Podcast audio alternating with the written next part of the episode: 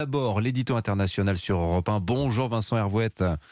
Bonjour Dimitri, bonjour à tous. Dans le Donbass, la bataille de Bakhmut redouble ces derniers jours. Les défenseurs ukrainiens n'ont pas reçu l'ordre de se replier. Au contraire, le président Zelensky demande à l'armée de, je le cite, hein, trouver les forces pour défendre la ville. Oui, à la veille du week-end, les Ukrainiens ont fait sauter les ponts. Ils ont abandonné la partie est de la ville. Les derniers défenseurs se sont retranchés à l'ouest dans les ruines pour retarder l'avancée des Russes.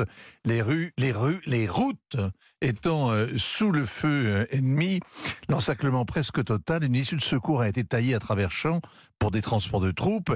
La bataille était jouée, c'était une question d'heure en sachant que chaque heure sous les bombardements, ben, ça dure un siècle, et que les positions ukrainiennes ont subi hier, par exemple, 130 pilonnages d'artillerie. Et puis, coup de théâtre, l'ordre qui tombe hier soir de tenir la ville, de résister encore.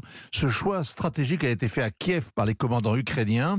Volodymyr Zelensky le présente ainsi. Il n'est pas forcément d'accord. L'état-major va renforcer les positions à Bakhmut et engager de nouveaux effectifs. Alors, il faut qu'on essaie de décoder. Est-ce que les Ukrainiens espèrent reprendre le dessus Puisque euh, Prigogine, le chef de Wagner, se plaint amèrement depuis plusieurs jours hein, de ne pas recevoir les munitions dont ces hommes ont besoin. Bien, les images capturées par les drones montrent des cadavres entassés en piles côté russe. Le carnage est épouvantable. Des centaines de morts par jour. Prigogine a fait plusieurs fois la tournée des bivouacs. Il se montre en chef de guerre, hein, les mains sales et les pieds sur terre. Ces protestations sont véhémentes contre les chefs de l'armée régulière et personne ne comprend vraiment que le Kremlin laisse dire et laisse faire. Mais une chose est sûre, il a de bonnes raisons de se plaindre. Ces hommes se préparaient à offrir une victoire à Vladimir Poutine, une victoire enfin, mais ils doivent remonter à l'assaut. Le hachoir humain tourne à plein régime et selon les calculs de l'OTAN, cinq Russes sont blessés ou tués pour un Ukrainien. Alors cette arithmétique infernale explique sans doute la décision de Kiev. Plus le combat dure, plus il use l'ennemi. Et au printemps dernier, les Russes ont mis des semaines à conquérir Sévérodonetsk. Ensuite, ils ont mis des mois à s'en remettre, ce qu'on appelle une victoire à la Pyrrhus. Alors, au bout du compte, les, les, Ukrainiens, Vincent, devront sûrement lâcher prise.